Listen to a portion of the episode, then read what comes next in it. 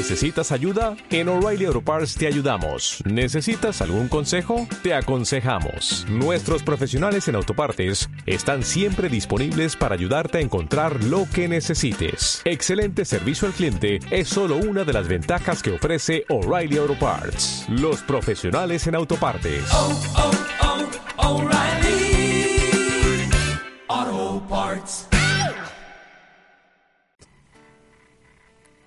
Mahactún, una encarnación de la madre Gaía. En tiempo de los hiperbóreos, al fin de la existencia de ellos, se levantó un gran enviado de Dios llamado Mahactún. Este gran guerrero fue la encarnación de la madre Gaía, la madre cósmica.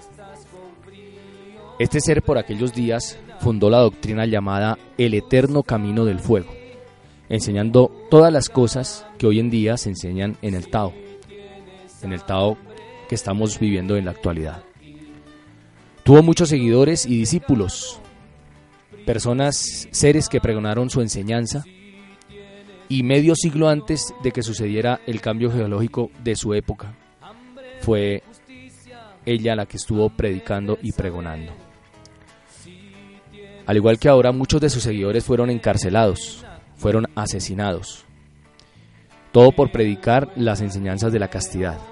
Por aquellos días, cuenta nuestro amado maestro Samael, que Satán tomó cuerpo físico y fue presidente del país llamado Satún.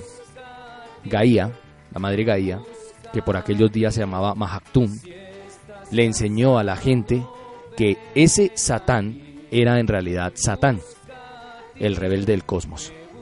Y por ello ese Satán le persiguió a ella y a sus discípulos. Satán por aquellos días logró ser presidente de todo el mundo, porque logró la globalización y el mandato de todas las naciones. Los unió bajo una misma bandera, una misma religión y un mismo gobierno. Satán por aquellos días dictaminó una ley, que todo el que enseñara esa doctrina fuera congelado. Y claro, así sucedió. Los que fueron apresados vivos eran introducidos en grandes cubos de hielo y después los ubicaban en lugares de tremendos grados bajo cero para que no se descongelasen. Así que la Madre Gaía empezó el ritual de los rituales, el pan, caos, tao, agua. Y la tierra se empezó a fundir en el fuego abrasador. Y todos los que fueron congelados por predicar la senda del fuego y la castidad se incineraron y tornaron en humo que se volvió a los soles y volvió a los cielos. Este registro de este suceso se encontraba en la biblioteca de Alejandría, que como ya saben sus mercedes, fue quemada por el enemigo de el conocicierto.